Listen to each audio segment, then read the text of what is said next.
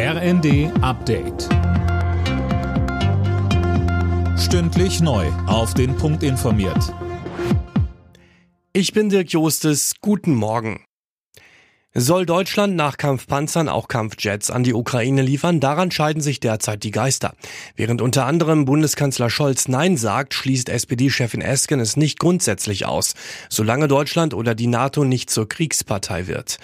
Der Chef der Münchner Sicherheitskonferenz Christoph Heusgen ist wiederum ganz klar dafür. Er sagt im ersten. Ich glaube, dass die Lieferungen von Kampfjets adäquat sind, um einfach die Ukraine besser zu schützen. Wenn Deutschland zum Beispiel aus alten DDR-Zeiten noch MiG-Flugzeuge oder ähnliches hätte, was die Ukrainer fliegen könnten, dann würde ich sagen, ja, wir müssen der Ukraine helfen, denn wenn Putin in der Ukraine siegt, dann wird er dort nicht Halt machen.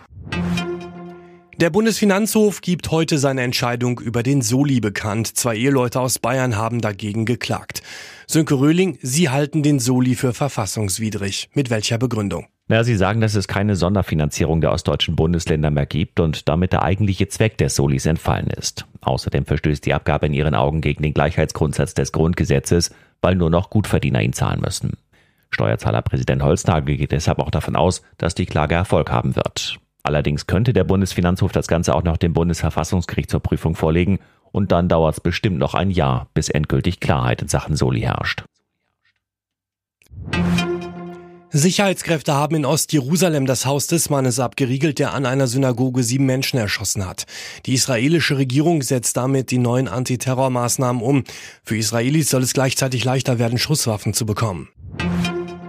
Auch im dritten Spiel des Jahres hat Borussia Dortmund in der Fußball-Bundesliga gewonnen. Gegen Bayer Leverkusen spielte der BVB 2 zu 0. Im früheren Spiel hatten Schalke 04 und der 1. FC Köln 0 zu 0 gespielt. Dänemark ist erneut Handball-Weltmeister. Gegen Frankreich setzte sich der Titelverteidiger im Finale am Ende 34 zu 29 durch. Vorher hatte sich Deutschland im Spiel um Platz 5 gegen Norwegen durchgesetzt. Alle Nachrichten auf rnd.de